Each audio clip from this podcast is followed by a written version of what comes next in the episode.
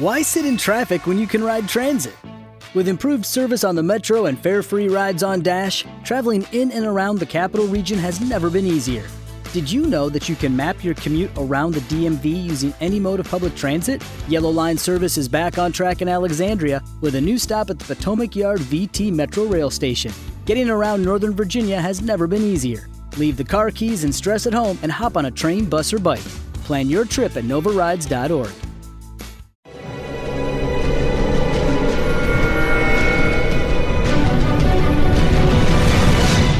Documental.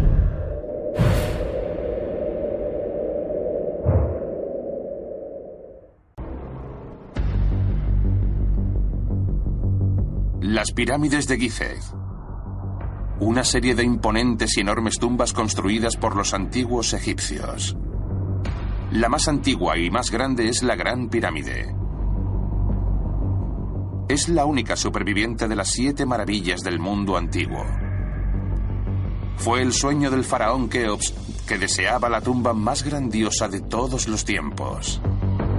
Pero el modo en que esta antigua civilización pudo construir este coloso ha sido un misterio durante milenios. El arqueólogo Mark Lenner sigue buscando respuestas.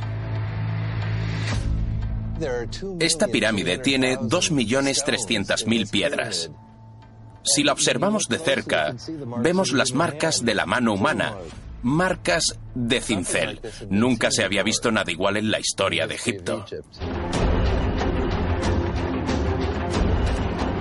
Lo que hace a esta pirámide aún más misteriosa es cómo pudieron construirla en un inhóspito desierto. Hace 4.500 años, los egipcios transformaron totalmente esta planicie arenosa que se asoma al río Nilo, construyendo el monumento más grande conocido por el hombre. La base tiene un área equivalente a 10 campos de fútbol. Los constructores transportaron aquí tal cantidad de piedras que pudieron haber construido un muro de medio metro de alto alrededor de todo el planeta. Pero su objetivo era un monumento de 140 metros de altura que llegaría a ser la construcción más alta del mundo durante miles de años.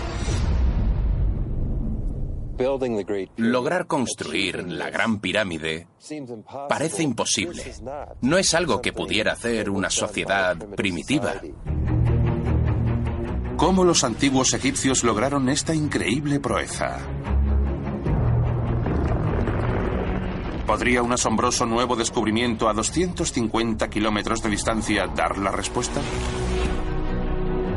Wadi al-Harf es un remoto asentamiento que los hombres que trabajaban en las pirámides usaban como centro de suministros.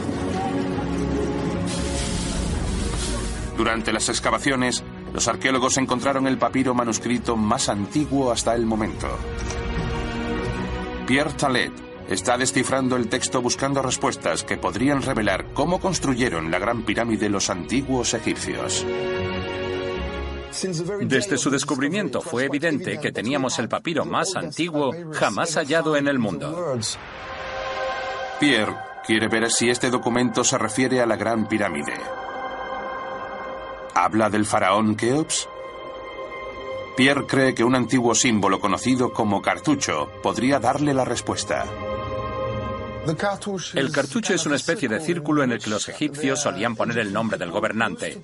Tenemos los signos fonéticos Ja, U, F y U, que son las letras de Jufu, que es Keops en egipcio antiguo. Es un hallazgo importante porque es el único papiro de la época de Keops que menciona al faraón. Pero Pierre necesita también la prueba de que habla expresamente de la Gran Pirámide. Este pequeño triángulo tiene la forma de una pirámide. El nombre de la pirámide es Ajet Keops, el horizonte de Keops. Y creo que aparece al menos 20 veces en este papiro. Pierre no tiene dudas de que este documento fue escrito por alguien que trabajó en la imponente construcción de Keops. Pero la gran pregunta es, ¿quién? Pierre consigue descifrar el nombre del autor, un hombre llamado Merer.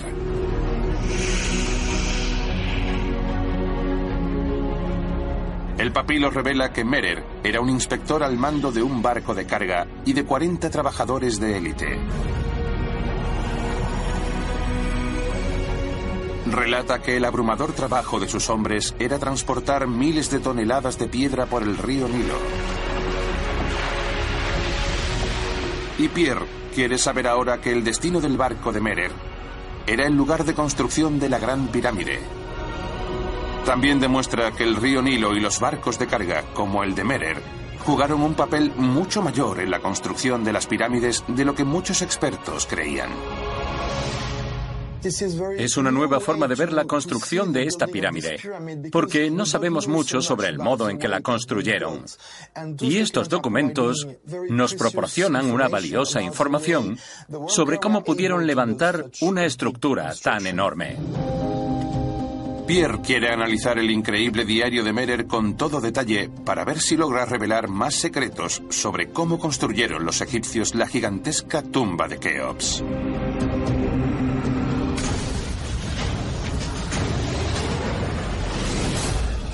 Pero en el Cairo, un arqueólogo quiere llegar más lejos.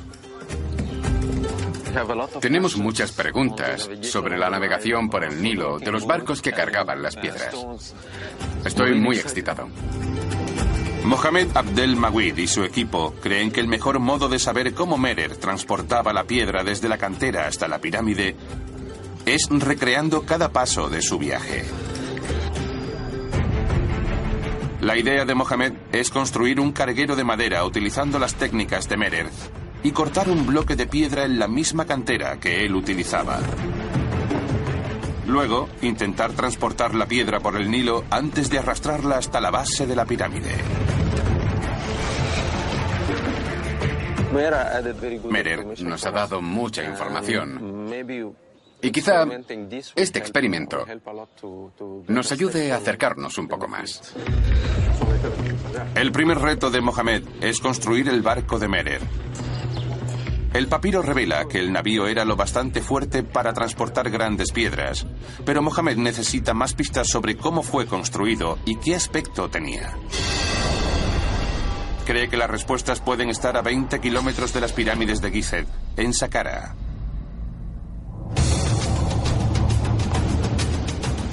Esta antigua tumba subterránea fue construida justo después de la Gran Pirámide por un hombre llamado Ti. Es la tumba más grande y mejor decorada de alguien que no pertenecía a la realeza, lo que indica que Ti debió ser muy importante. Esta es la estatua de Ti. Ti era un funcionario de alto rango. Tenemos muchas descripciones de sus trabajos. Uno de ellos peluquero real.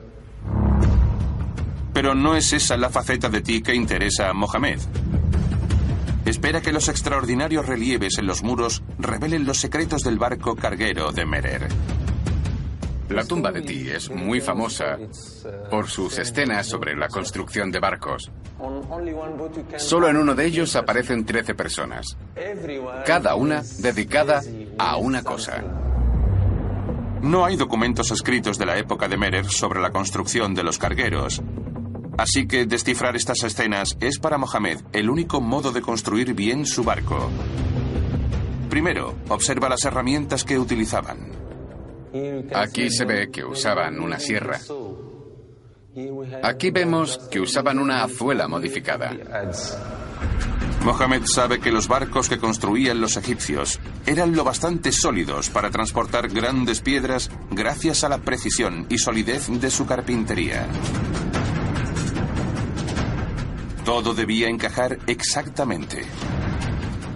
Empezaban con un tablón y poco a poco iban formando el casco. Aquí, entre dos tablones, hay una espiga.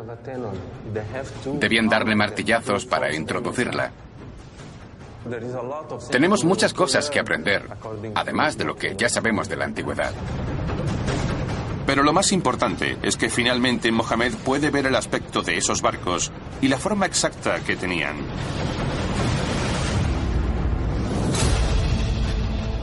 En el astillero comienzan a construir el barco. Como mostraban los relieves, en algunos puntos utilizarán tablones largos y gruesos de toda la longitud del barco, que le darán solidez y estabilidad.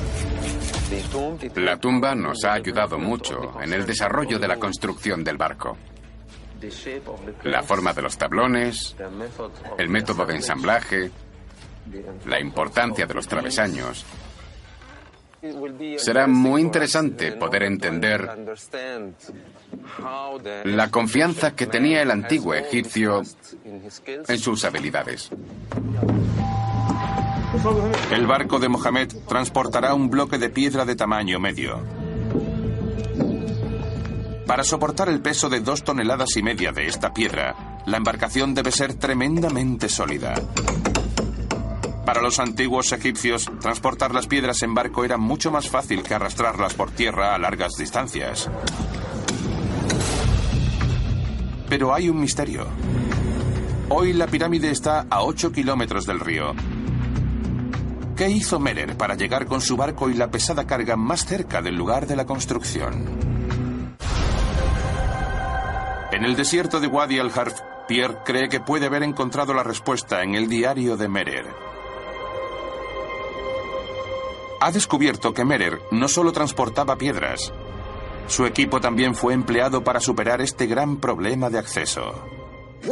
Lo que vemos por su diario es que Merer no solo se dedicaba a llevar piedras a la pirámide, esa era solo una de las distintas misiones que realizaba durante el año. La estación en la que trabajaban Merer y su equipo era importante, porque el Nilo no se comportaba igual a lo largo del año. Los expertos han descubierto que el curso del Nilo ha cambiado. En la época de Keops pasaba a unos dos kilómetros de la pirámide. Pero esto seguía estando lejos para el barco de Merer. Cada año en verano las lluvias desbordaban el río y las grandes crecidas aproximaban el agua a medio kilómetro de la pirámide. Pero estas aguas no eran lo bastante profundas para barcos con cargas pesadas cómo el equipo de Merer aprovechaba las crecidas para acercarse. El papiro revela que Merer enviaba hombres a la pirámide para esta tarea concreta.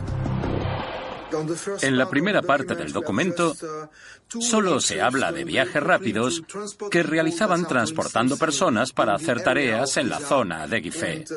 La fecha parece indicar que era en julio o agosto, al comienzo de la crecida del Nilo.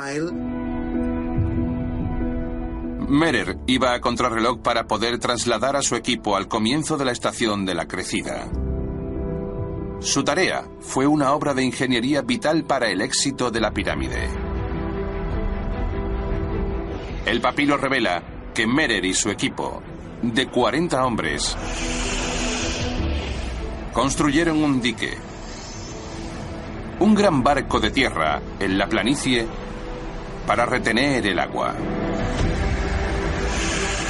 Merer escribe que el equipo colocó postes de madera que, según dice, abrían el dique y repentinamente se liberaba el agua. Merer canalizó deliberadamente el agua para acercar su barco a la pirámide. Si Pierre ha descifrado correctamente el papiro, debieron construir un gran canal artificial para contener una gran cantidad de agua. Pero si esto es cierto, ¿dónde está la prueba? En la llanura de Gizek, Mark Lenner y su equipo tratan de adivinar la ruta que debió seguir el misterioso canal de Merer. Intentamos encontrar el terreno inundado en aquella época.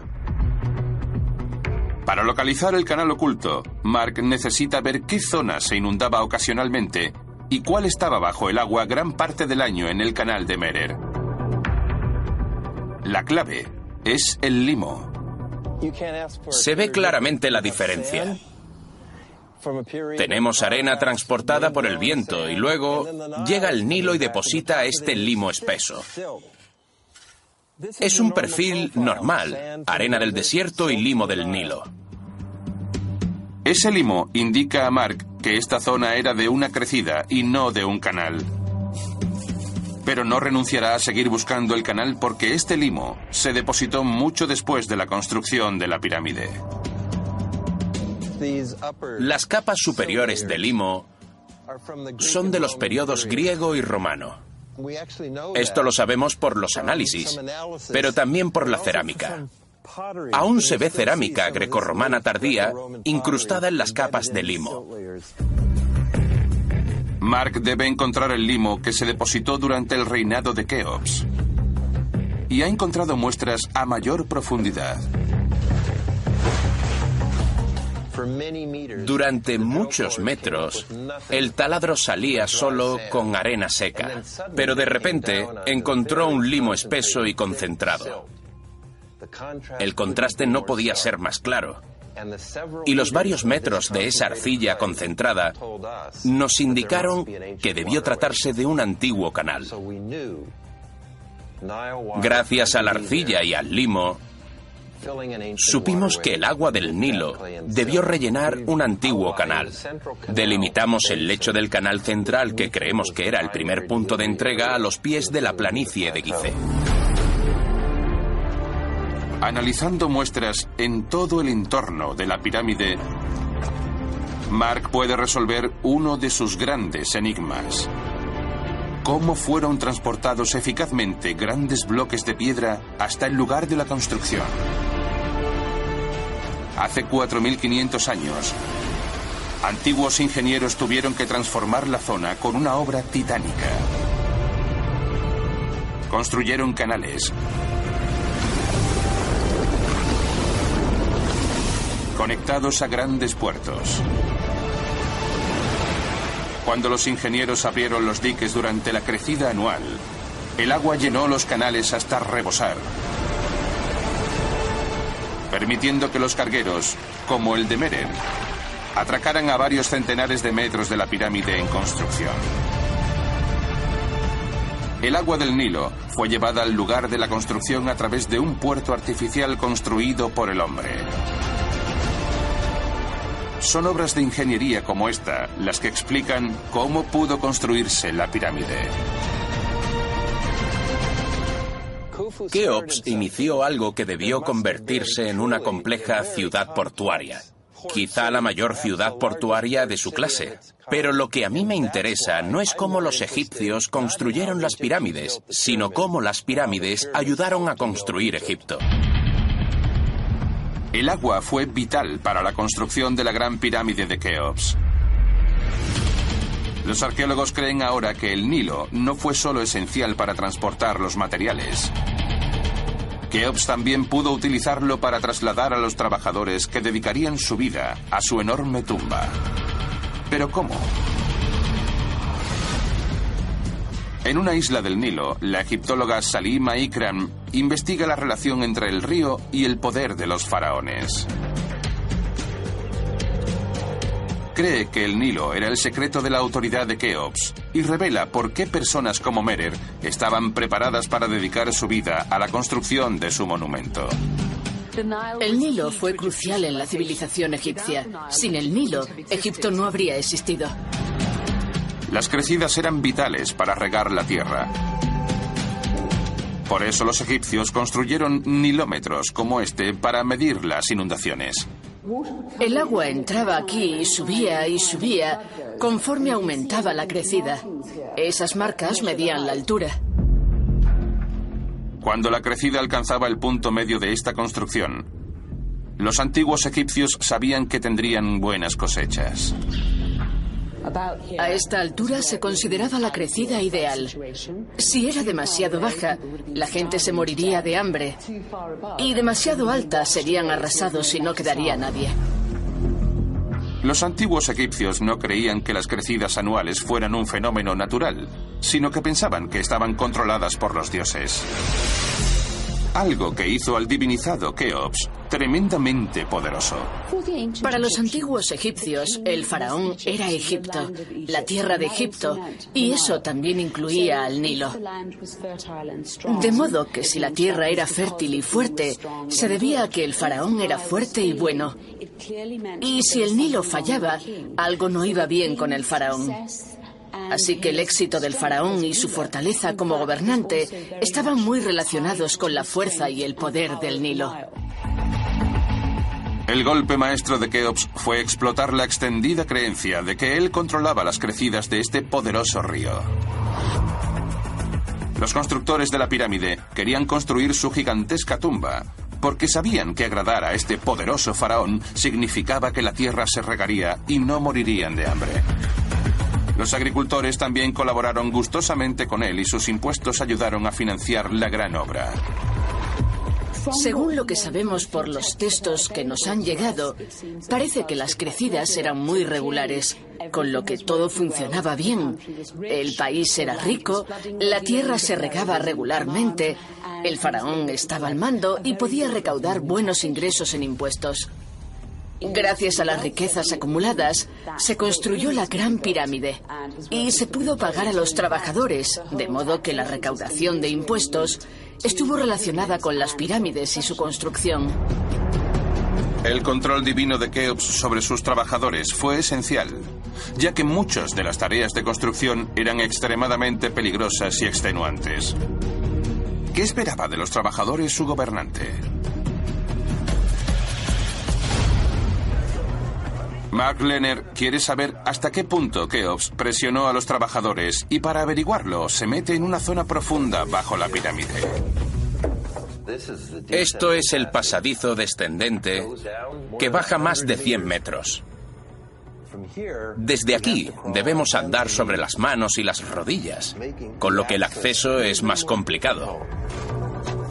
Este pasadizo oculto lleva a la cámara subterránea. Aquí es donde Mark cree que puede encontrar evidencias de la extrema exigencia que Keops reclamaba a sus trabajadores. Se llega a una cueva artificial que está sin terminar. Mide alrededor de 7 metros. Es justo el centro bajo el eje central de la Gran Pirámide, 30 metros por debajo del nivel del suelo. Algunos arqueólogos piensan que esta cámara fue ideada para almacenar en ella las ofrendas pero fue abandonada a la muerte del faraón. Fuera lo que fuera, Mark empieza a ver lo agobiante que era trabajar en la excavación de este lugar. Los hombres trabajaban aquí golpeando la piedra para hacer la cámara. Podemos ver a nuestro alrededor cómo lo hacían. Aquí como en cualquier proyecto inacabado, podemos ver la mano del hombre y quizá la tragedia humana que supuso la construcción de la pirámide. Los trabajadores debían trabajar en condiciones extremas y evidentemente no era un trabajo para claustrofóbicos. En estos pasadizos aún se ven las esquirlas que dejaron los últimos trabajadores al utilizar sus herramientas. El polvo debía ser algo horrible. Se trabajaba bajo unas duras condiciones, pero a Keops no le importaba. Para él era más importante su pirámide y que acabaran el trabajo. Keops estaba preparado para presionar a sus trabajadores hasta el límite en la construcción de su grandiosa tumba que le llevaría al más allá. Todo debía ser a una escala enorme. Por eso la Gran Pirámide está hecha con más de dos millones de bloques de piedra.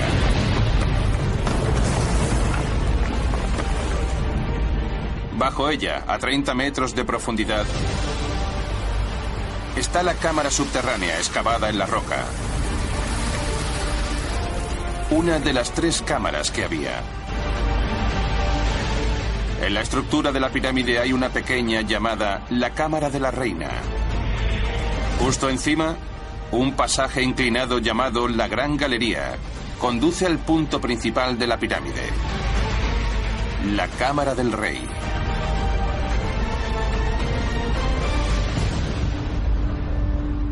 En ella hay un pesado sarcófago justo en el centro de la pirámide.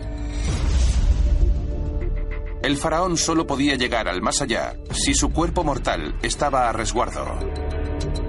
Cuanto más grande e intrincada fuera esta gigantesca tumba, menos posibilidades había de que alguien pudiera entrar y encontrar su cuerpo. Pero cuanto más grande era el diseño, mayor era el número de piedras que había que trasladar en barco.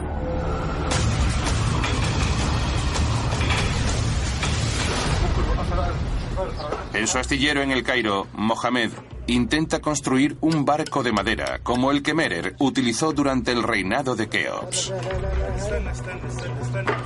Pero le preocupa que su nave no soporte la... Why sit in traffic when you can ride transit? With improved service on the metro and fare-free rides on Dash, traveling in and around the capital region has never been easier. Did you know that you can map your commute around the DMV using any mode of public transit? Yellow Line service is back on track in Alexandria with a new stop at the Potomac Yard VT Metro Rail Station. Getting around Northern Virginia has never been easier. Leave the car keys and stress at home and hop on a train, bus, or bike. Plan your trip at novarides.org. For the best TV viewing experience, witness the coziest maroons, the most vibrant and brightest moons, the eeriest and darkest tombs, and radiant and vivid hues in any type of room with the Neo QLED and OLED TVs by Samsung. We're supposed to say Samsung, but that didn't rhyme, so you're welcome. Samsung, more wow than ever. Pesadas piedras necesarias para construir una enorme pirámide. Queremos asegurarnos de que el barco sea lo bastante sólido para aguantar el peso de la piedra. Supongo que a Merer no le asustaban. No le preocupaban los problemas de peso. Pero nosotros no tenemos experiencia y él sí la tenía. El equipo de Mohamed ha ensamblado el barco de 8 metros de largo utilizando las técnicas aprendidas de los antiguos relieves de la tumba. Pero aún no saben lo que deben usar para ensamblar las piezas. ¿Encontrará Mohamed la respuesta en uno de los descubrimientos más asombrosos de Egipto?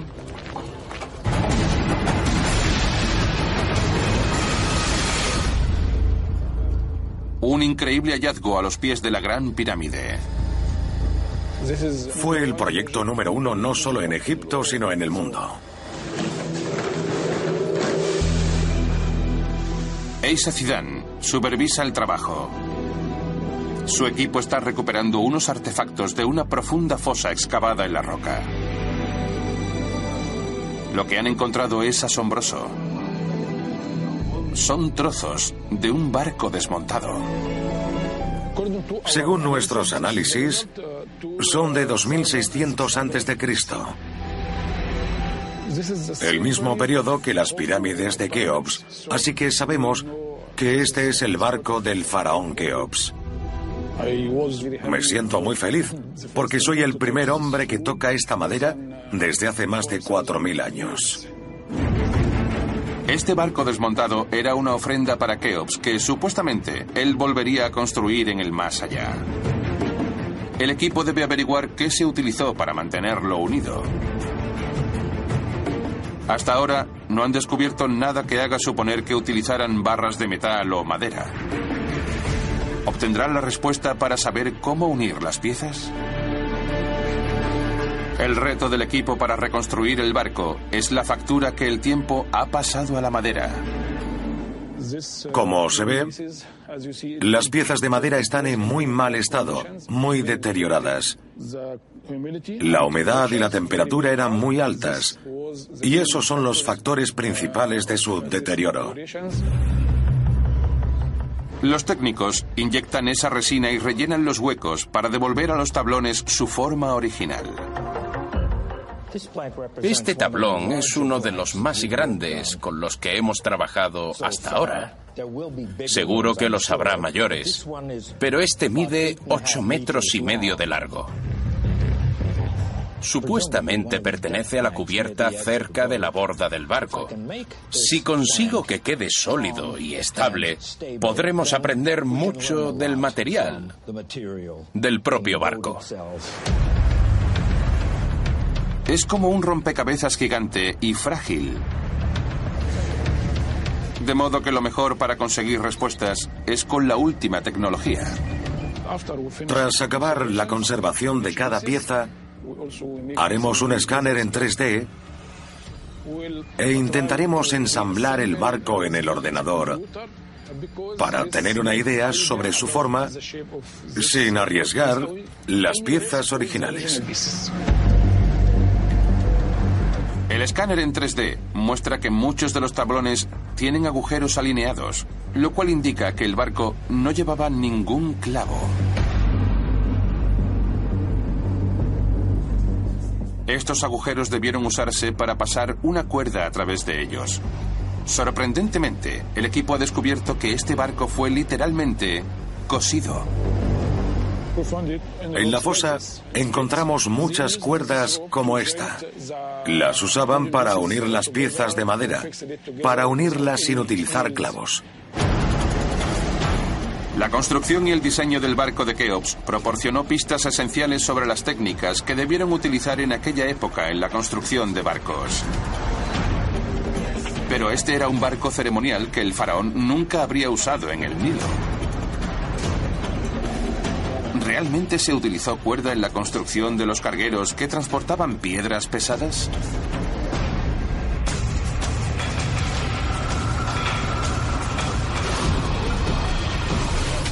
En Wadi al-Harf, Pierre Talet busca pistas que puedan demostrar si Merer usó cuerda para coser su carguero. Y cree haber encontrado el lugar donde éste guardaba su barco.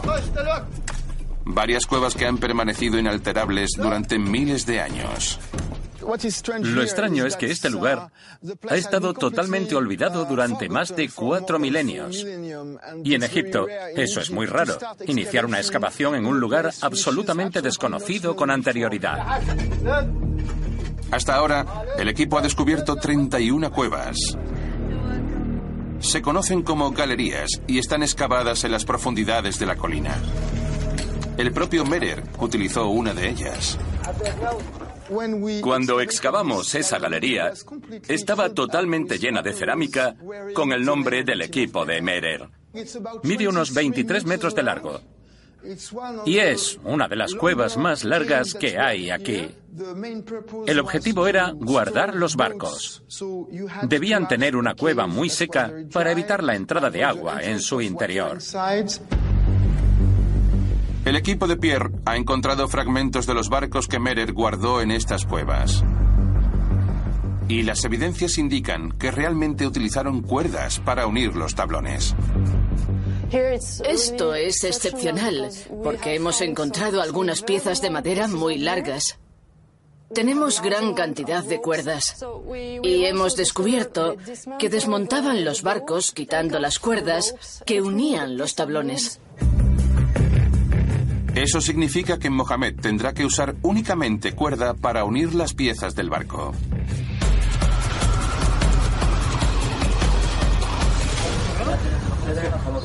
En el Cairo, el equipo de Mohamed ya sabe a lo que se enfrenta.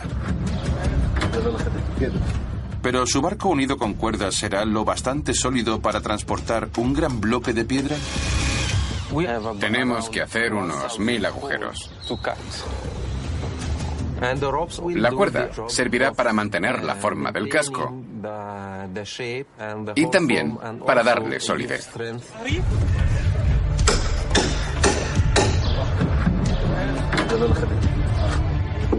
El equipo ensarta 5 kilómetros de cuerda en total, a través de agujeros cuidadosamente taladrados en la madera.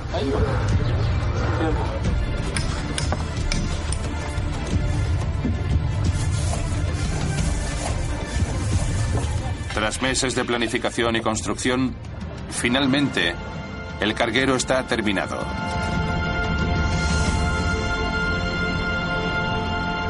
Pero ¿qué tipo de piedra transportaba Merer? El papiro de Merer dice que su cargamento era una piedra muy especial. Caliza, blanca y brillante, de la cantera de Tura. Pero ¿para qué necesitaban esa piedra blanca? ¿Por qué Merer transportaba este tipo de piedras cuando había muchas otras en las canteras cercanas a la pirámide?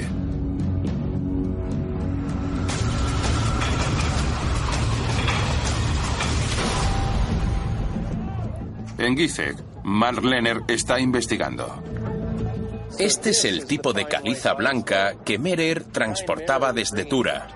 Es parte de los restos de las piedras de revestimiento en el centro de la base norte. Es lo que usaban para cubrir el exterior de la pirámide, uniéndolas tan firmemente que no cabe una hoja de cuchillo entre ellas. Cuando acabaron la pirámide debió quedar deslumbrante, de hecho debía ser cegadora. Lo que vemos hoy no es la rutilante pirámide tal cual la diseñaron los constructores de Keops. Lamentablemente, de los más de 920 metros del revestimiento de la base, solo quedan 50 metros. En la Edad Media, los constructores saquearon estas valiosas piedras. De modo que ahora la pirámide es en su mayoría lo que había debajo. La piedra que vemos hoy es caliza de peor calidad, de una cantera cercana. Keops consiguió la construcción récord de su pirámide utilizando atajos donde era posible. Puede parecer que la pirámide está construida con piedras apiladas, pero Mark ha descubierto que eso no es cierto. De lejos esto parece otro bloque, pero es un lecho rocoso sólido que los egipcios dejaron en el centro de la pirámide, y a partir de él colocaron piedras en el perímetro externo y luego lo fueron nivelando. Los antiguos constructores dejaron una base de roca bajo la gran pirámide como unos grandes cimientos. Eso significó que los constructores debieron arrastrar hasta aquí piedras de miles de toneladas. Pero esto solo fue una de las medidas para ahorrar tiempo que sirvió a los constructores de Keops para construir la tumba en plazo. Trabajaron la roca central de la pirámide que no necesitaba estar perfectamente cortada. Y los huecos que quedaban los rellenaron con cascotes y argamasa. Solo tallaron cuidadosamente a mano los bloques de la parte externa. Para que los bloques de caliza de Merer encajaran con precisión.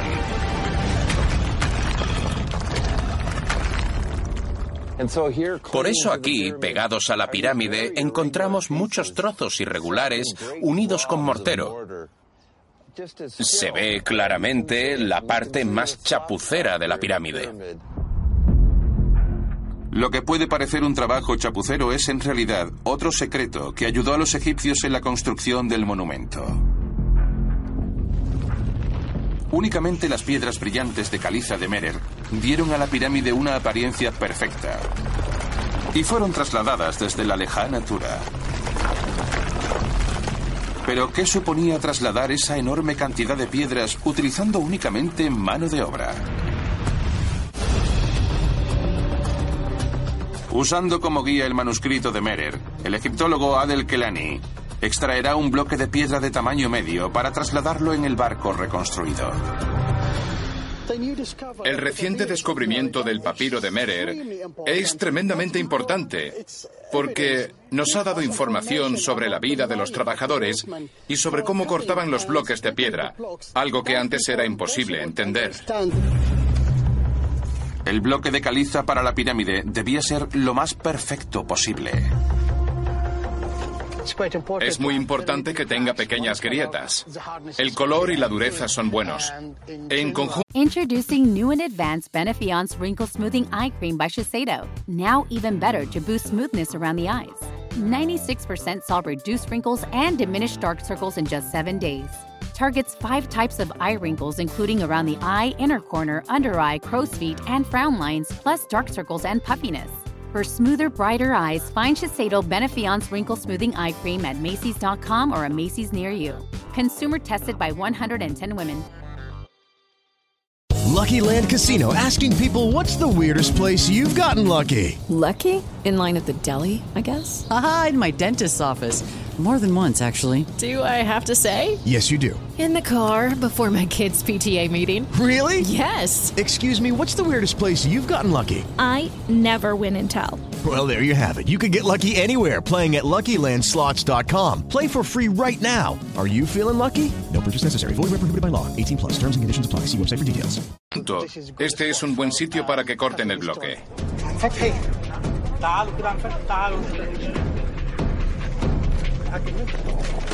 Fuera del Cairo, en Tura, aún se sigue extrayendo caliza. Pero Adel y su equipo, dirigidos por el veterano cantero Fatih Ali Salama, utilizarán el método antiguo. Adel quiere cortar un bloque de metro y medio de largo,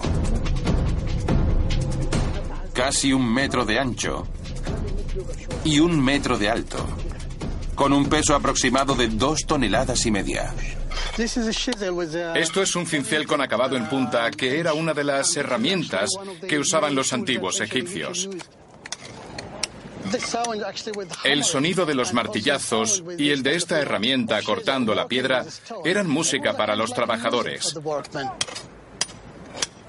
Los mantenía activos. Merer estaba muy familiarizado con este tipo de sonidos y con este tipo de escenas en el entorno de la cantera. Los antiguos egipcios hacían este agotador trabajo durante todo el año, a pesar del calor extremo. Cualquier retraso en el suministro habría frenado la construcción de la pirámide. En primer lugar, hacían unos cortes profundos para hacer los laterales del bloque. Si vemos el tamaño de las piedras extraídas en los tiempos antiguos, se ve que este bloque tiene más o menos las mismas dimensiones. Esta es la misma técnica que se utiliza ahora y la misma que utilizaban en la antigüedad.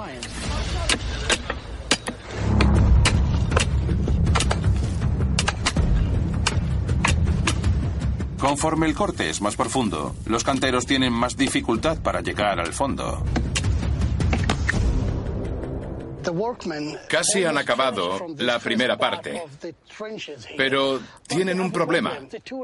Las herramientas no llegan más abajo para seguir cortando. En este momento no pueden profundizar más.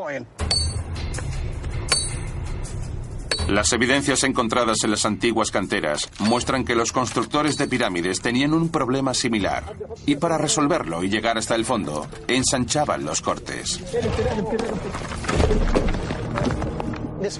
Ya hay espacio suficiente para que puedan usar sus herramientas y sigan cortando para acabarlo.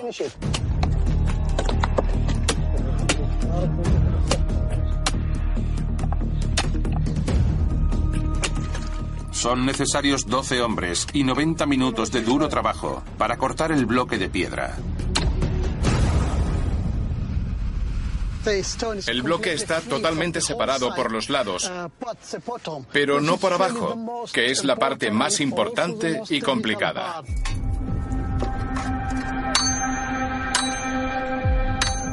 Si estropean la piedra al cortarla, tendrían que empezar de nuevo.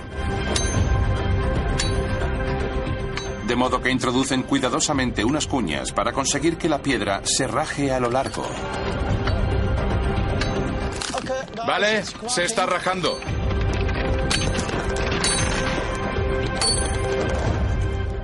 Ya está. Pero ahora deben hacer palanca para levantar el bloque y que ruede hasta la zona de abajo.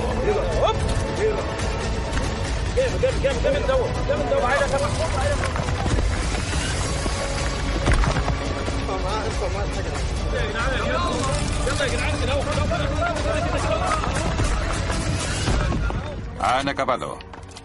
Pero solo si la piedra no ha sufrido daños. Merer la habría rechazado si estuviera agrietada. Merer observaba muy de cerca los bloques como este. Los escudriñaba cuidadosamente antes de transportarlos en su barco para luego no tener problemas. Hoy este bloque supera la inspección de Adel y podrá utilizarse para comprobar el barco reconstruido de Merer. Pero ¿cuántos bloques como este transportaba Merer en su barco?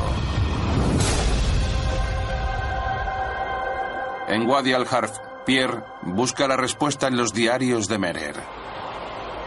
Tura es el lugar donde los egipcios extraían bloques de caliza de calidad. Según el papiro, hay dos zonas distintas, Tura del sur y Tura del norte. Así que extraían la piedra en dos sitios diferentes. Creo que todo estaba perfectamente planificado para una mayor eficacia en el trabajo.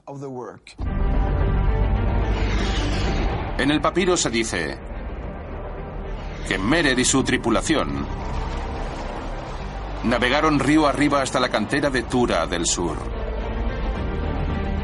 Allí pasó dos días con sus hombres cargando piedras.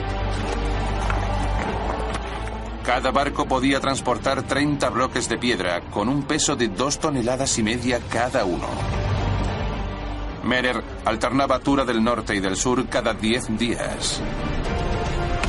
Para trasladar las 68.000 piedras de revestimiento, se necesitaron cuatro equipos como el de Merer trabajando 25 años. Creo que alternar entre Tura del Norte y Tura del Sur se debía a que el inspector Merer esperaba que los bloques estuvieran listos para zarpar lo antes posible. Era una enorme y eficaz producción en cadena sin tiempo para errores o retrasos. Pero ¿cómo le irá a Mohamed con su barco reconstruido?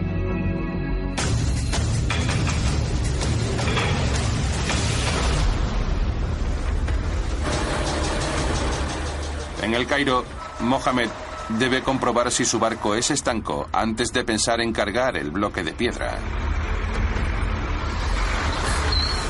Estoy nervioso. Ha llegado la hora de la verdad.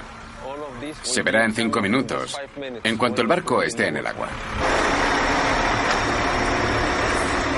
La botadura del barco también era un gran acontecimiento en el antiguo Egipto. Merer se acercaba para ver la botadura del barco, a fin de asegurarse de que todo estaba a punto para sus propósitos. El barco pesa en torno a dos toneladas y media. Ahora retiran el camión. Los antiguos egipcios ensamblaban los barcos en la orilla y los echaban al agua sobre rodillos de madera. No estoy seguro de si flotará o no.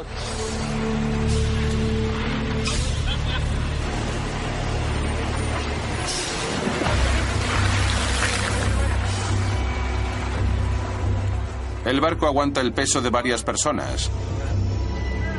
Pero Mohamed debe comprobar si el casco es estanco. Parece que está bien. De momento no ha entrado agua. Pero pronto Mohamed ve un gran problema. Ha entrado agua. La pregunta ahora es, ¿qué cantidad de agua puede soportar? Algo que preocupa a Mohamed. Van a ver por dónde entra el agua para intentar detenerla.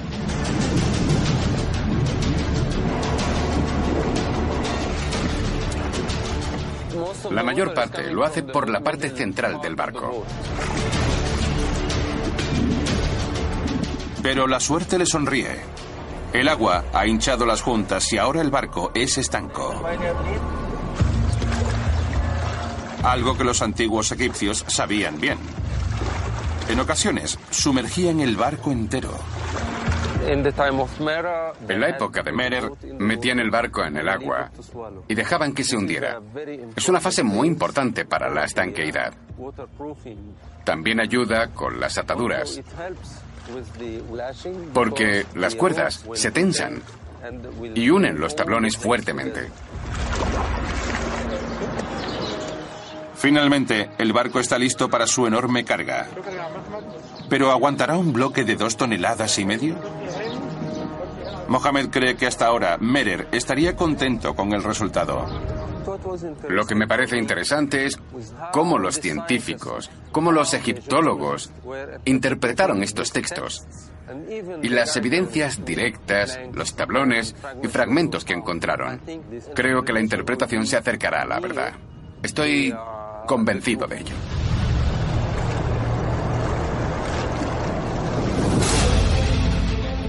El hallazgo del manuscrito de Merer, los canales ocultos y un gigantesco barco enterrado como ofrenda a Keops revelan finalmente los secretos sobre cómo los antiguos egipcios construyeron la gran pirámide.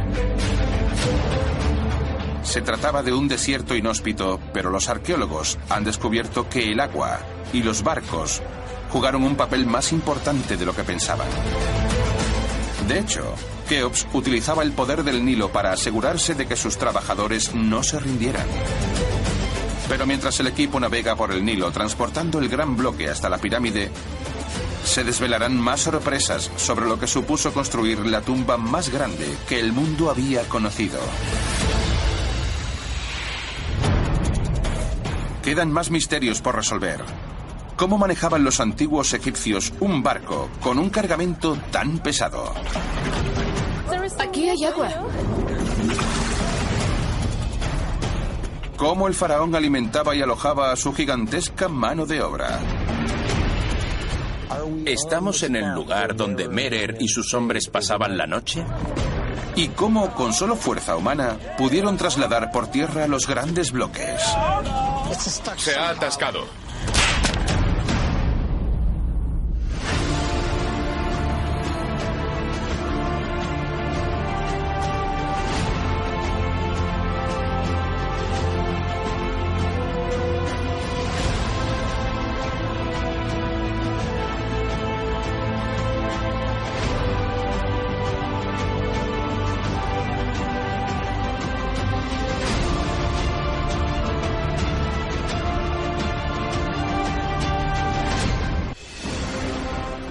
Gran Pirámide de Egipto. La construcción más alta de la Tierra durante miles de años. Todo comenzó con el objetivo de construir una gigantesca pirámide que fuera perfecta. Nunca se había intentado nada de este tamaño.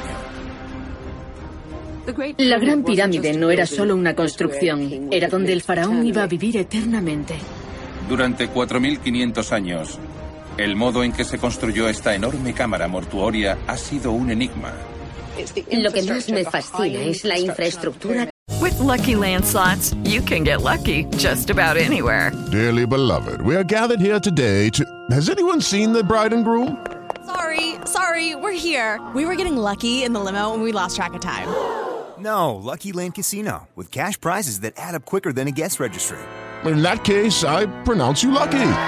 Play for free at LuckyLandSlots.com. Daily bonuses are waiting. No purchase necessary. Void were prohibited by law. 18 plus. Terms and conditions apply. See website for details.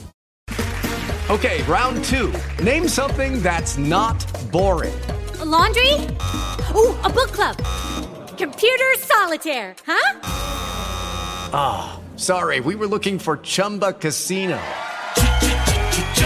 That's right. ChumbaCasino.com has over 100 casino style games. Join today and play for free for your chance to redeem some serious prizes.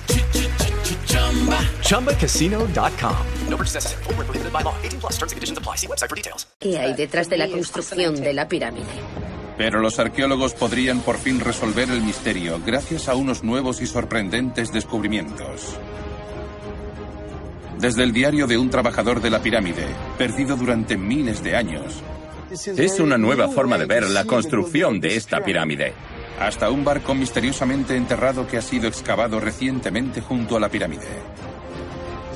Fue el proyecto número uno no solo en Egipto, sino en todo el mundo. Estas antiguas pistas y un nuevo experimento pionero Aquí hay agua. ayudarán a sacar a la luz los increíbles secretos de los egipcios. Se ha atascado. Y revelarán lo que supuso para las personas que vivieron y murieron construyendo el monumento más importante jamás visto en el mundo. El secreto de la Gran Pirámide.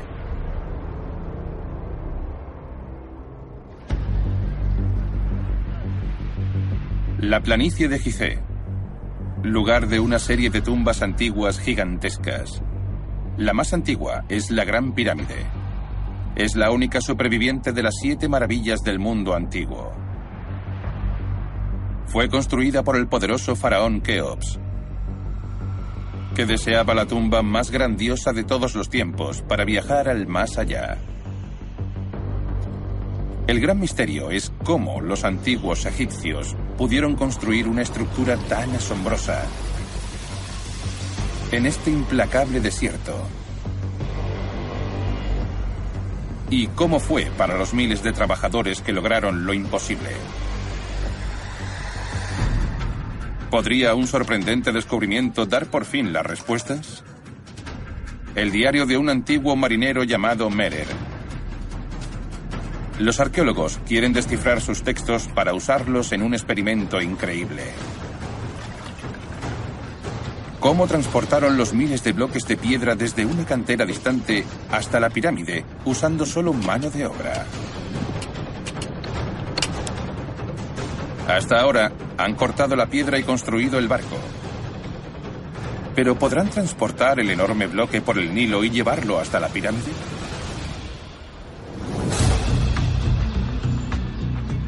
En la orilla del río, el arqueólogo Mohamed Abdel Mawid y su equipo estudian el mejor modo de subir la piedra a bordo.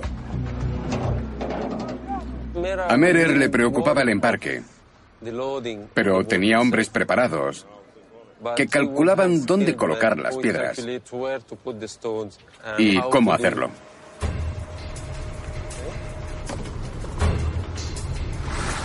Pero Mohamed ya ha encontrado un gran problema. Su equipo diseñó el carguero para transportar un bloque de un tamaño medio de dos toneladas y media. Y este pesa una tonelada más. La piedra es algo mayor de lo que pensábamos. Los preparativos no están muy bien organizados. El equipo debe tomar una difícil decisión. El barco podría hundirse por el peso extra.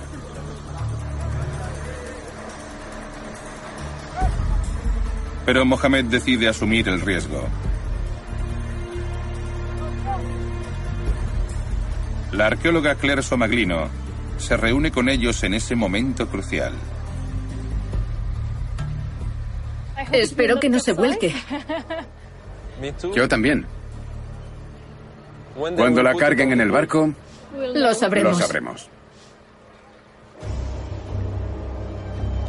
Los antiguos egipcios eran muy conscientes de la importancia del embarque. La pesada carga debía colocarse uniformemente para evitar que el barco volcase.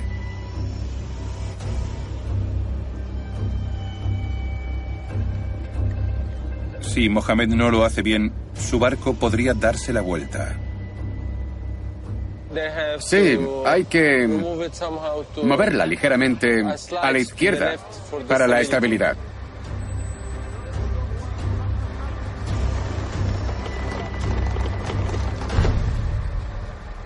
Finalmente, cargan el pesado bloque. Todo parece ir bien.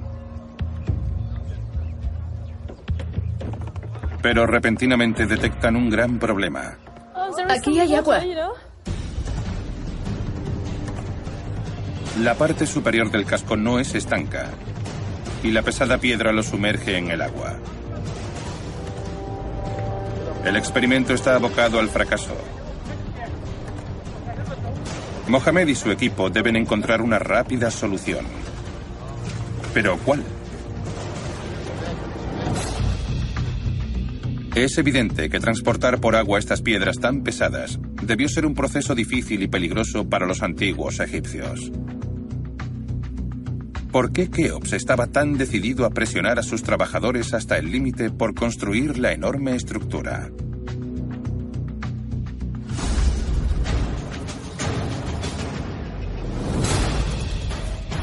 En un antiguo cementerio, la egiptóloga Salima Ikram está investigando de dónde sacó Keops la idea de una tumba gigante en forma de pirámide y por qué era tan importante. Es un lugar increíble porque aquí hay tumbas de altos funcionarios dispuestas como bloques de casas. Recorres las calles llenas de tumbas que eran la casa eterna para la élite de los antiguos egipcios.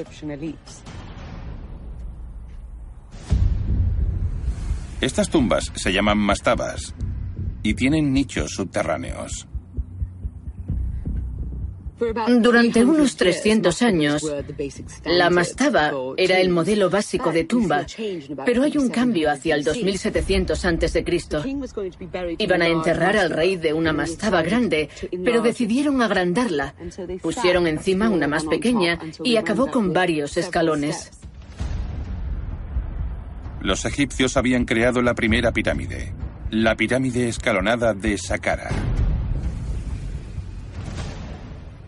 Una de las teorías es que la pirámide representa el monte de la creación, el primer monte de la tierra sobre el que se sentó el dios Sol, y desde allí hizo la creación. Esto, por supuesto, trata de la creación y recreación en el mundo posterior, y es donde el rey viviría eternamente. Esta nueva tumba, con una forma simbólica, era el medio para la inmortalidad. Y Keops quería la más grande y mejor. La Gran Pirámide llevó la idea al límite. Era el máximo símbolo de estatus. Pero no solo el exterior fue un reto de ingeniería a una escala enorme.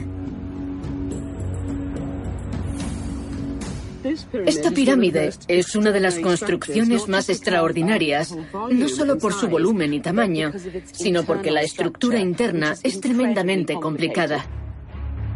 El interior de la pirámide era tan complejo porque en realidad era una cripta gigantesca. Si el cuerpo del faraón se dañaba o destruía, se perdería en el mundo de ultratumba.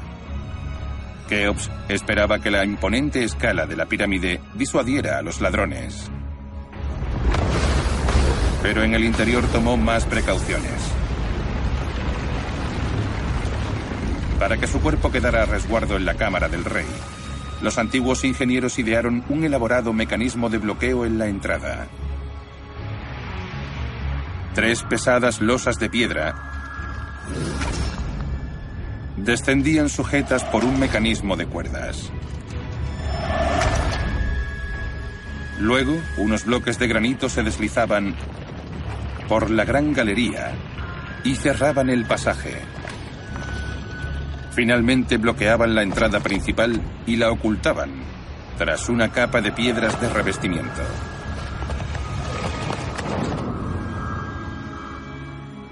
La Gran Pirámide no era solo una construcción, no era solo una tumba, era mucho más complicada porque fue la culminación de un amplio proceso creativo, ingeniería y conceptos religiosos que ayudaron al Estado a reunir suficiente gente, organizarla, y pagarla para que hicieran algo tan magnífico como esto. En el Nilo, Mohamed ha descubierto a lo que se enfrentaban los antiguos egipcios para hacer realidad el gran sueño de Keops. Un solo bloque de piedra cargado en el barco provoca filtraciones de agua y lo hunde.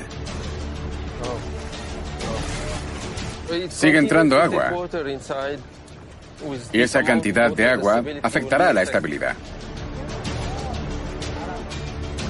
El agua añade aún más peso al barco ya sobrecargado.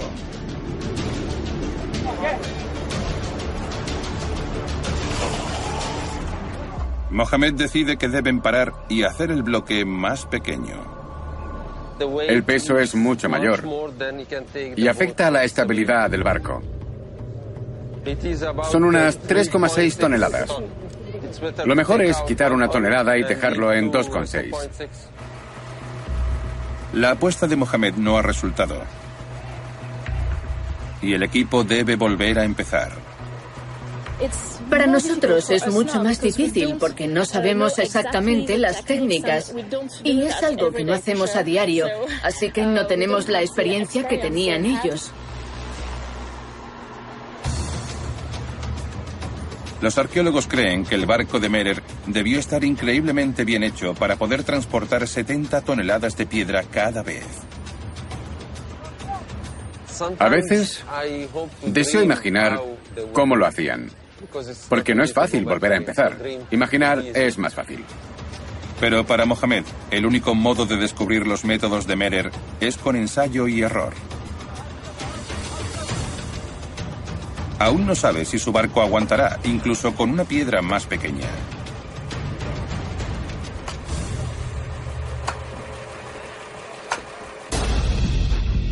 El experimento revela que Keops no solo necesitaba mucha mano de obra, sino con una gran experiencia que supieran las respuestas. Tenía que mantener a los trabajadores sanos y motivados. Pero ¿cómo lo hizo en un desierto abrasador?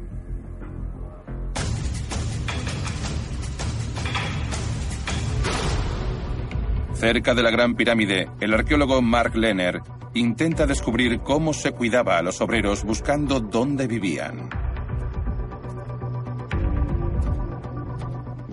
Se ve una concentración de trozos de cerámica. Debido al viento, muchos de ellos empiezan a quedar expuestos. El estilo de estos objetos indica a Mark que datan del tiempo de la construcción de la pirámide en Gizeh. Hemos documentado cientos de miles de trozos de cerámica, de hecho quizás más de un millón. Esto es como un aficionado a los coches que solo necesita el guardabarros para saber que es un Chevrolet del 57, no necesita todo el coche. La gran cantidad de cerámica indica que esta zona fue antiguamente un gran asentamiento. ¿Pero era aquí donde vivían los trabajadores? ¿Estamos en el lugar donde Merer y sus hombres pasaban la noche? Hemos hecho una parrilla de toda la zona para hacer un plano y luego decidir dónde excavar hasta el nivel del suelo de las casas y de los lugares donde vivían y pasaban la noche. Mark ha hecho un mapa de los cimientos de varias construcciones y ha encontrado una cuyo estilo cree que es apropiada para un jefe de equipo como Merer. Lo que hicimos fue excavar el original bajo una capa protectora de arena y justo encima, exactamente en el mismo lugar, utilizando el mismo material para los ladrillos. Construimos una réplica de una cierta altura para tener una idea del uso de los diferentes espacios.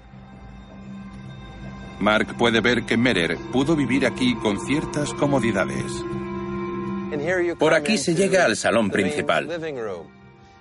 Partiendo de esa habitación central, también está el dormitorio. Es una plataforma para dormir, digamos, bastante grande. Tiene la longitud suficiente para que una persona de altura media, como yo, se pueda estirar. Pero casas como esta eran demasiado lujosas para los trabajadores que mandaba Merer. Así que Mark quiere saber dónde dormían estos hombres.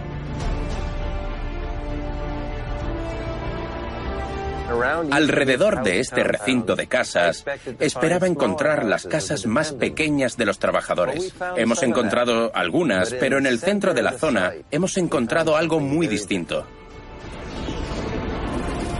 Mark excavó el contorno de una construcción de 35 metros de largo. Tenía el tamaño perfecto para que durmieran 40 personas. El número de trabajadores que supuestamente Meller tenía en su cuadrilla. Los gruesos muros soportaban un techo abovedado y un tejado plano.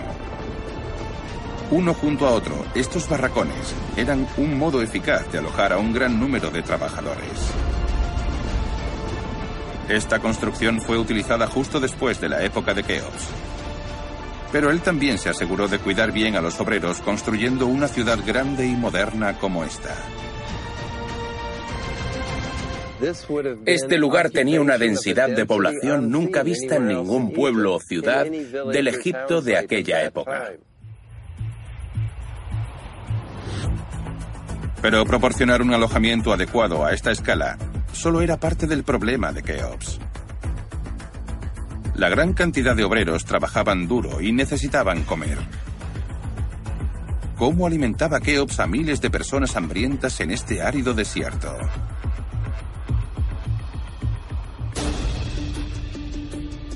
En un laboratorio cercano a la pirámide, la arqueóloga Claire Maleson busca pistas en los objetos y residuos que los trabajadores de la pirámide dejaron hace miles de años.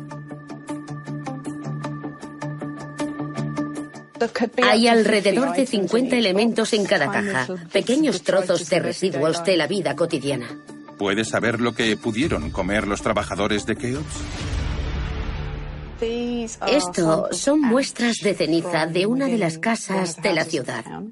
Las plantas se conservan cuando se calcinan y podemos identificarlas por la forma. La cosecha más importante es el trigo para hacer pan. Solo para alimentar a los individuos que se quedaban en la zona de los barracones, se necesitarían 200 hogazas de pan diarias. Se necesitaban unas 200 personas moliendo el grano y alrededor de 400 agricultores cultivaban el grano para el suministro de la ciudad durante un año. Probablemente Keops daba a sus miles de trabajadores pan fresco horneado a diario. Eso significa una producción a una escala enorme. Y Claire ha encontrado evidencias en la ciudad de los trabajadores. Había hogazas de pan de diferentes tamaños. La hogaza pesaba unos 7 kilos. Así que imaginen esto lleno de pan, es increíble. Y tenemos cientos de estos, cientos, miles, toneladas de fragmentos. Todas las pistas indican que los constructores como Merer y sus hombres no estaban mal atendidos. Unas buenas condiciones de vida eran cruciales para el éxito de la Gran Pirámide. Pero otra forma con la que Keops lograba controlar y retener a su enorme mano de obra era dividiéndolos en grupos, cada uno con su propia identidad y objetivo.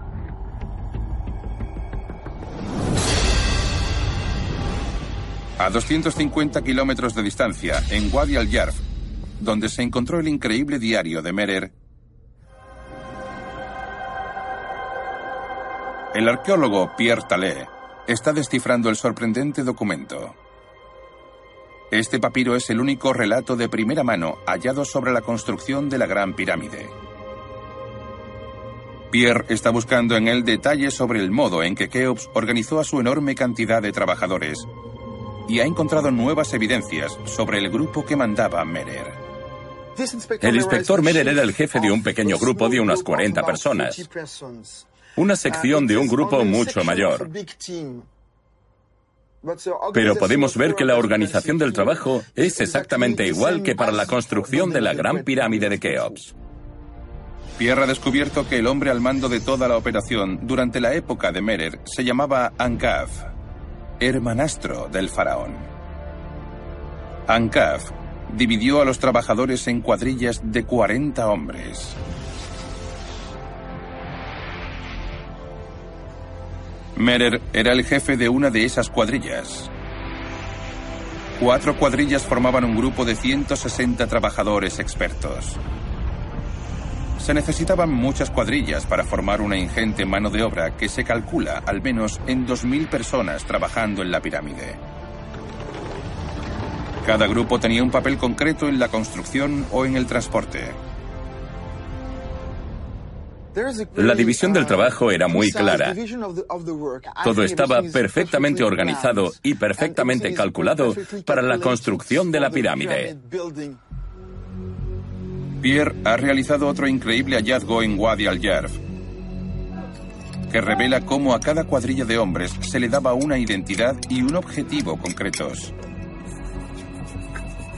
La pista aparece en una cerámica que perteneció a Merer y a sus hombres. La mayoría de esta cerámica está grabada con unos signos que indicaban el nombre del equipo que iba a utilizarla. La cerámica indica que la cuadrilla de Merer se llamaba Los Seguidores del Barco, llamada así por la serpiente de su mascarón. En estos fragmentos aparece el nombre de la cuadrilla de Merer, y podemos imaginar que Merer utilizó esta jarra. El equipo de Pierre está encontrando nombres de cuadrillas en objetos hallados en esta zona. Hasta ahora han descubierto los nombres de seis cuadrillas distintas. Para dar a cada cuadrilla una identidad clara, Keops pudo haber fomentado un sentido de orgullo y competitividad entre las cuadrillas de los trabajadores de élite. Pierre cree que ha encontrado más evidencias que demuestran que denominar a las cuadrillas fue positivo para la construcción de la pirámide, porque hacía a los trabajadores como Merer responsables de su trabajo. Aquí vemos la forma de un león. Podemos verle la cara y la inscripción del nombre del equipo. Pierre ha descubierto que unas grandes piedras encontradas aquí, en Wadi al-Yarf, están marcadas con el nombre de la cuadrilla responsable de moverlas. La cuadrilla que era responsable de un bloque tenía su nombre escrito en la piedra con tinta roja. Todos los bloques grandes que hay aquí tenían una marca de control. De este modo se controlaba el trabajo de la cuadrilla. El mismo tipo de marcas que hay en la pirámide de Gizeh. La organización de los trabajadores en cuadrillas con un nombre servía para supervisar y mantener un control férreo, asegurándose así de que la pirámide se acababa a tiempo. A orillas del Nilo, Mohamed Abdelmawid intenta recrear las tareas concretas que asignaron a Merer y su cuadrilla. Tiene que cargar una piedra de dos toneladas y media en su barco reconstruido. El equipo lo intentó con un bloque más grande, pero el barco casi se hunde. Así que ahora están quitando una tonelada para ver si el barco aguanta. Es el único bloque que tienen, con lo que si el cantero, Fati, lo estropea, acaba el experimento.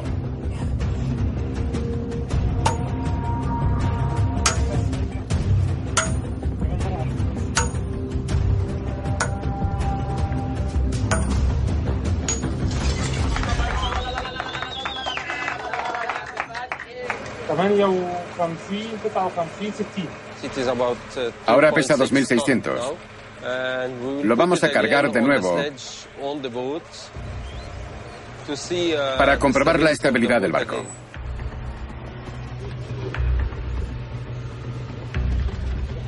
El equipo debe vigilar si entra agua, señal de que el bloque sigue pesando demasiado.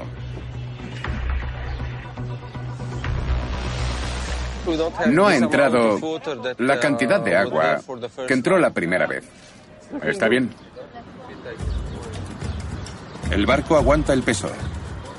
Pero antes de zarpar, Claire quiere añadir algo más. Sabemos que en la época de Merer, en ocasiones, los barcos llevaban una figura en la proa. Así que por diversión, vamos a poner unas estatuillas de una cobra para que se parezca más al antiguo barco de Merer.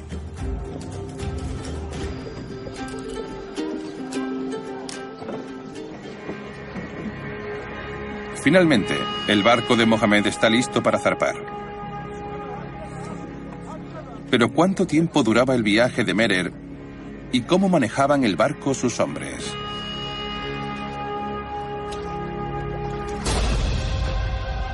En Wadi al-Yarf, Pierre busca respuestas sobre el trayecto de Merer entre las canteras de Tura y la pirámide.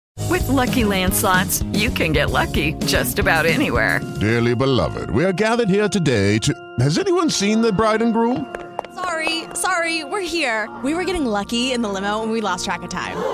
No, Lucky Land Casino, with cash prizes that add up quicker than a guest registry.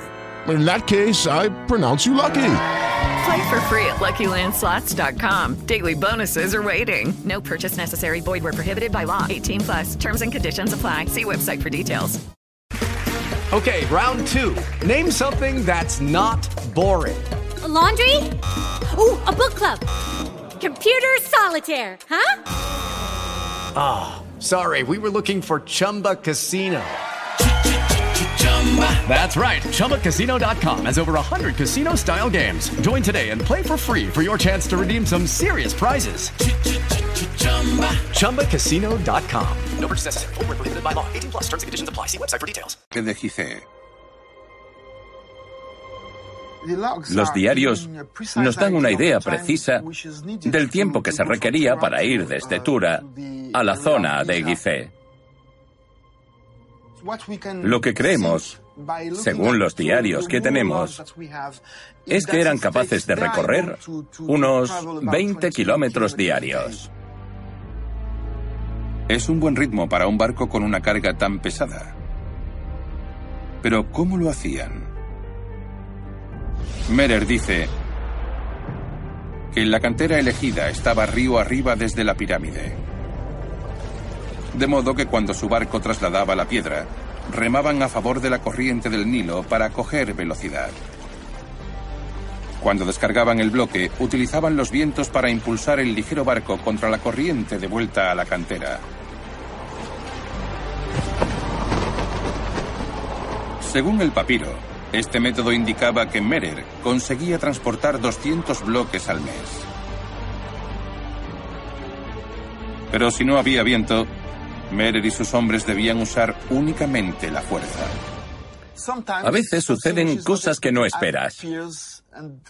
Y ese es quizá el punto donde el papiro es más interesante. Un día que no hacía viento, se vieron obligados a arrastrar el barco, algo que para ellos no era precisamente lo ideal. En el río Nilo el equipo está listo para zarpar. Van a intentar transportar la piedra por el río para ver lo que averiguan sobre el modo en que Merer controlaba su barco.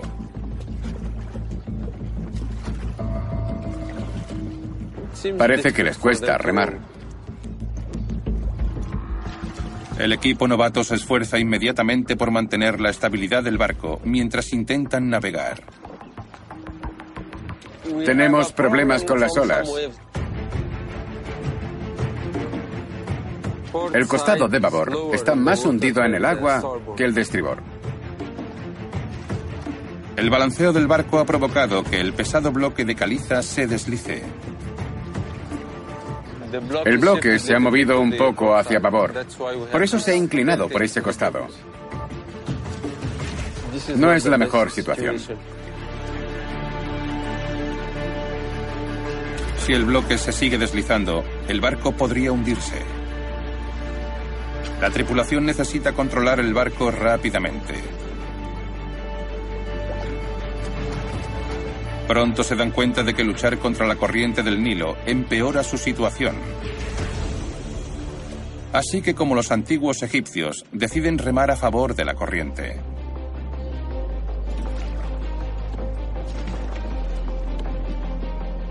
Utilizan los timones de la popa del barco y reman lateralmente para impulsar y llevar el barco gradualmente hacia la lejana orilla. Remar se vuelve divertido. Es una nueva experiencia para ellos. Van muy bien. 4.500 años después de que Merer transportara por el Nilo las piedras de la pirámide, el equipo de Mohamed ha cubierto con éxito parte del trayecto. Han visto que los antiguos egipcios evitaban luchar contra el Nilo lo máximo posible. En su lugar, aprovechaban la poderosa corriente del río para conseguir llevar su pesada carga con una gran eficacia. Creo que Merer estaría orgulloso del éxito de su trabajo. Y estaba haciendo algo por el faraón, algo que en aquella época era muy importante para ellos.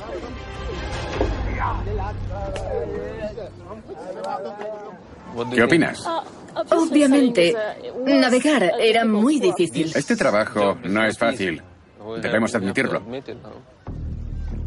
La parte del experimento de Mohamed ha terminado. Pero aún falta la etapa más difícil del recorrido de las piedras, en la que otro equipo arrastrará el bloque desde el puerto hasta la pirámide, usando solo fuerza humana.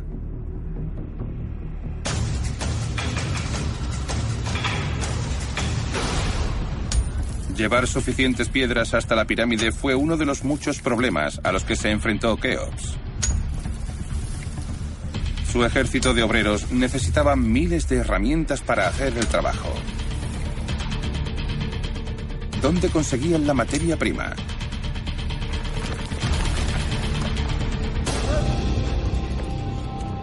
En el antiguo centro de suministros de Wadi al-Yarf, Pierre busca la respuesta. El equipo acaba de encontrar en el interior de una de las galerías una herramienta que parece bien conservada. Yo aún no la he visto. La han sacado de la arena.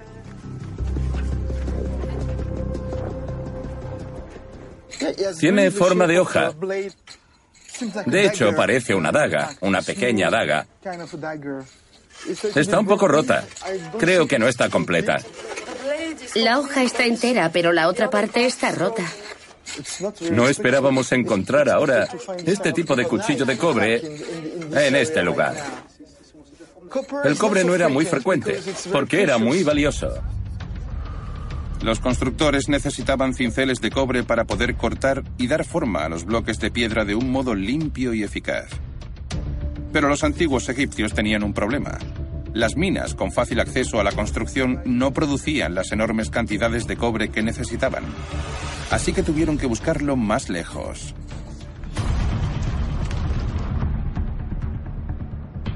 Pierre cree saber cómo resolvieron ese problema.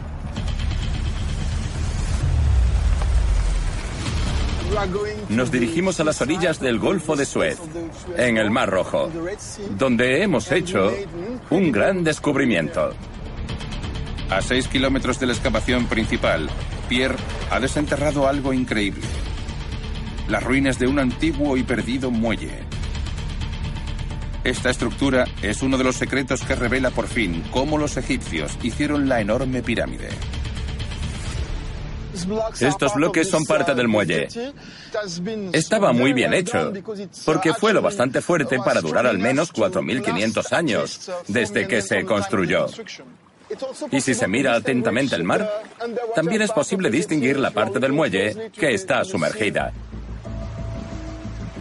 El equipo de Pierre ha medido el muelle con la marea baja y ha descubierto que se mete 200 metros en el mar en forma de L.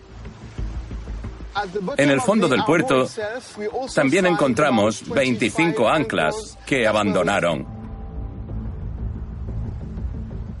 Se trata del puerto artificial más antiguo encontrado en el mundo. Este puerto fue construido lo bastante grande para resguardar una gran flota de cargueros que cruzaran el Mar Rojo.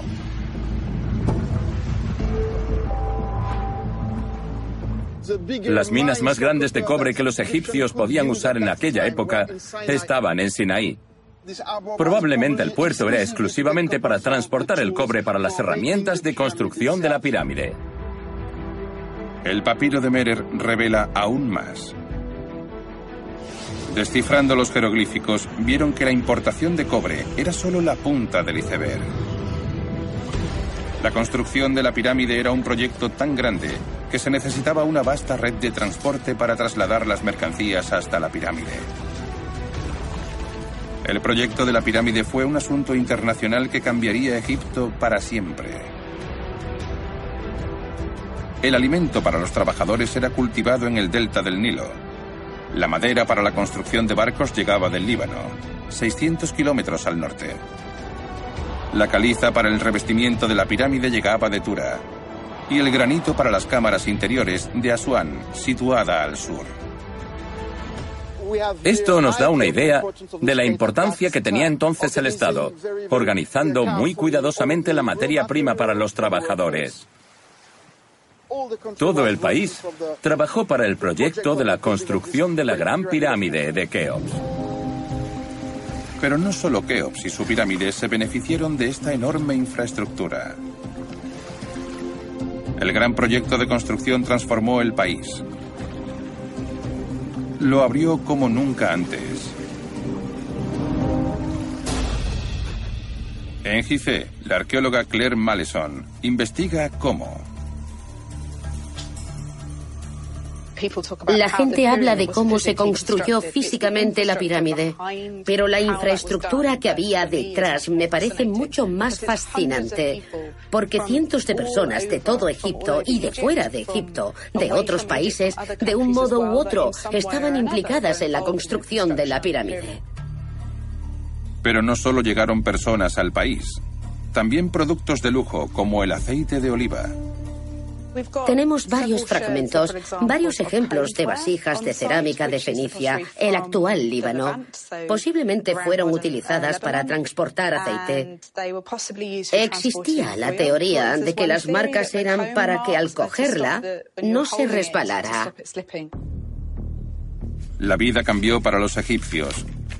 Y quizá donde más lo hizo fue en el bullicioso puerto junto a la pirámide, donde llegaban muchos productos como este. El arqueólogo Mark Lenner está investigando dónde atracaba Merer con su cargamento de bloques de piedra.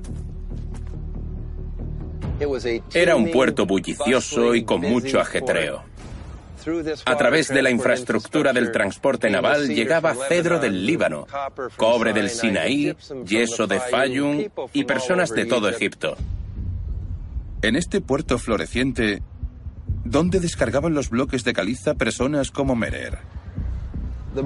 El lugar más posible que la planicie de Gizeh ofrecía a Merer y sus hombres para descargar la piedra y llevarla hasta la pirámide de Keops debió ser la zona que hay justo delante de la Esfinge. Hay una rampa natural. De hecho, la carretera actual desde la Esfinge hasta la pirámide de Keops está en esa pendiente. Mark ha identificado la ruta. Pero ¿cómo los constructores de la pirámide arrastraron las pesadas piedras de medio kilómetro cuesta arriba solo con la fuerza humana? El arqueólogo Adel Keleini quiere resolver este misterio recreando el trayecto. Los hombres se están preparando para colocar la piedra sobre un trineo.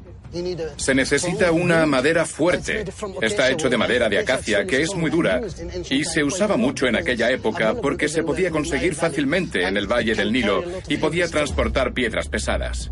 With lucky landslots, you can get lucky just about anywhere. Dearly beloved, we are gathered here today to. Has anyone seen the bride and groom? Sorry, sorry, we're here. We were getting lucky in the limo and we lost track of time. No, Lucky Land Casino, with cash prizes that add up quicker than a guest registry. In that case, I pronounce you lucky. Play for free at LuckyLandSlots.com. Daily bonuses are waiting. No purchase necessary. Void where prohibited by law. 18 plus. Terms and conditions apply. See website for details. Judy was boring. Hello. Then Judy discovered ChumbaCasino.com. It's my little escape. Now Judy's the life of the party. Oh baby, Mama's bringing home the bacon. Whoa, take it easy, Judy. The Chumba life is for everybody. So go to ChumbaCasino.com and play over 100 casino style games. Join today and play for free for your chance to redeem some serious prizes. chumba ChumbaCasino.com. No purchase necessary. Void where prohibited by law. 18 plus terms and conditions apply. See website for details. Se aseguran de que la cuerda sea lo bastante fuerte y esté bien atada. Se ve que es una cuerda muy fuerte y bastante gruesa.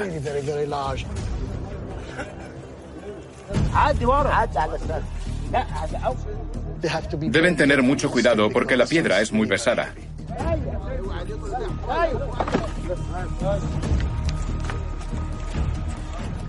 Los hombres de Adel quitan las piedras del camino que podrían quedar atrapadas bajo el trineo. Ha reunido a 40 hombres para tirar de la piedra colina arriba. Ya están preparados para recorrer el último tramo.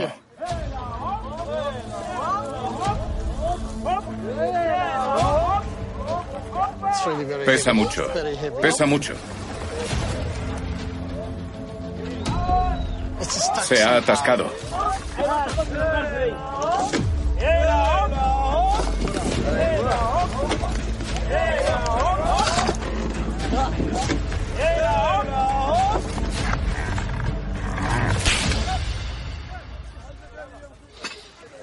Este es el resultado de tirar de una piedra muy pesada con este tipo de cuerda.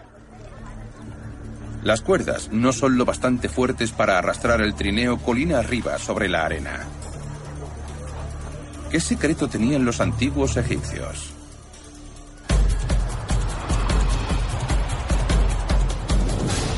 La respuesta podría estar en algo que Merer escribió hace 4.500 años. En Wadi al-Yarf, Pierre está investigando. Aquí aparece la palabra secha, que significa arrastrar. Y aquí tenemos la palabra piedra, que reaparece aquí. Arrastrar piedras. En este punto del texto, el pobre Merer tuvo que hacer algo que no era realmente su trabajo. El hermanastro del rey le dijo que arrastrara las piedras antes de permitirle volver a su trabajo en Tura. Pierre está buscando pruebas en otros puntos de la zona que revelarán cómo Merer y su equipo arrastraron las piedras. Ha encontrado algo sorprendente en unas cuevas llamadas galerías. Lo excepcional de este lugar, en Wadi al-Yarf, es que estamos encontrando cosas que no existen en otro lugar de Egipto. Aquí hay unos raíles de madera que se utilizaban para llevar la piedra. Es increíble que las vigas de madera que utilizaron se sigan conservando. Nos da una idea general de las técnicas que los egipcios usaron para trabajar en aquella época. Este asombroso hallazgo es la prueba más clara encontrada de que los egipcios transportaron las piedras sobre la tierra usando raíles.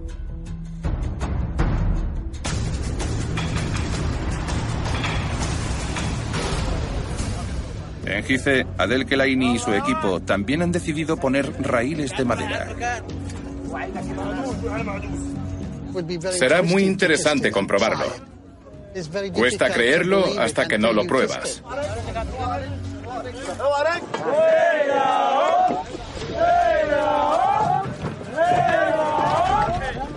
Adel decide colocar unos rodillos entre los raíles de madera y el trineo.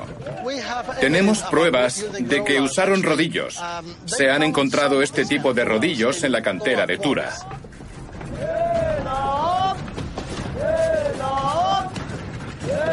Va muy rápido después de cambiar el método para transportar los bloques.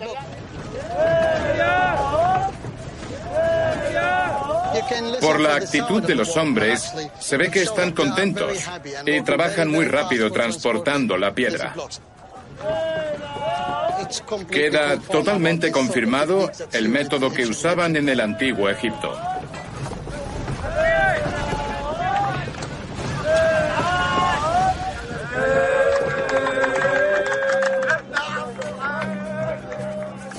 El experimento de Adel ha demostrado que los raíles y los rodillos pudieron ser uno de los secretos egipcios en la construcción de esta increíble estructura.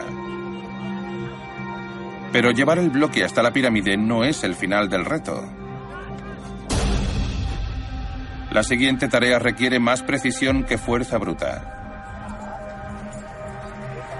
Adel tiene que tallar la piedra y darle la misma inclinación de la gran pirámide, 51,8 grados. Los antiguos egipcios eran muy buenos en geometría y sabían el ángulo que necesitaban para estas grandes construcciones.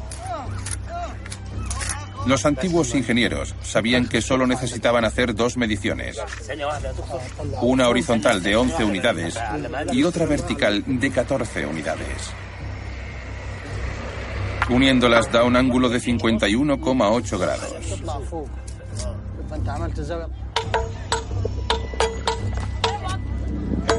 Los antiguos canteros debían cortar las piedras de revestimiento con mucho cuidado.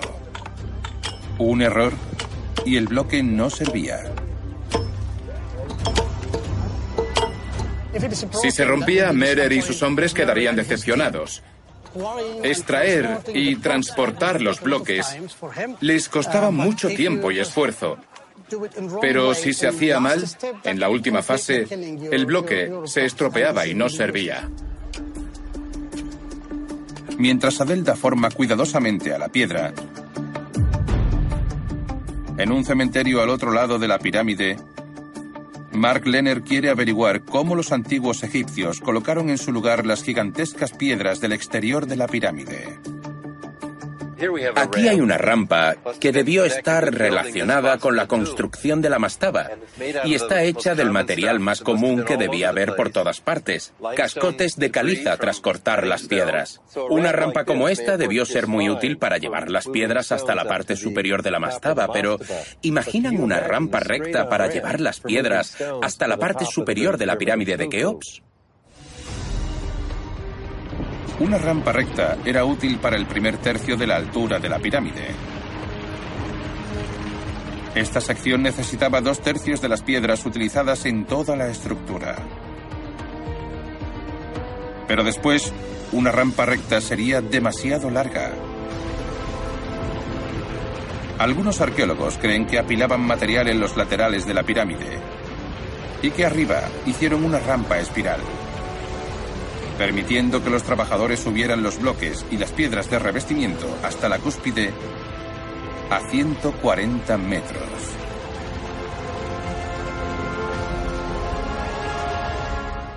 El tamaño de las piedras de revestimiento disminuía conforme se iba subiendo. Las de la base de la pirámide pesan de 15 a 17 toneladas, pero las de arriba eran tan pequeñas que las podía transportar un solo hombre.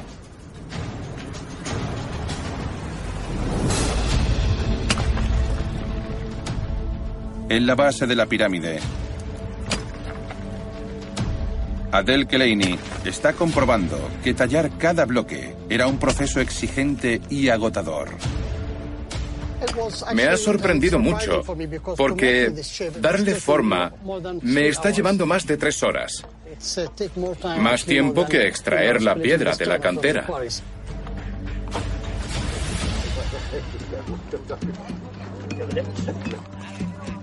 Como en la antigüedad, el trabajo final da a la piedra su aspecto inmaculado. La caliza es genial porque si la pules muy bien, se queda suave y brillante. El método para pulirla son arena y arenisca. Solo había que mover una piedra así con la arena.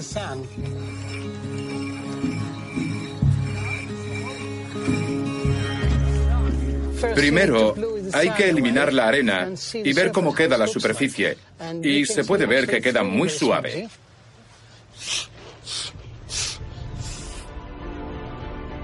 Estas brillantes piedras blancas eran el capítulo final de la historia de la construcción de la Gran Pirámide.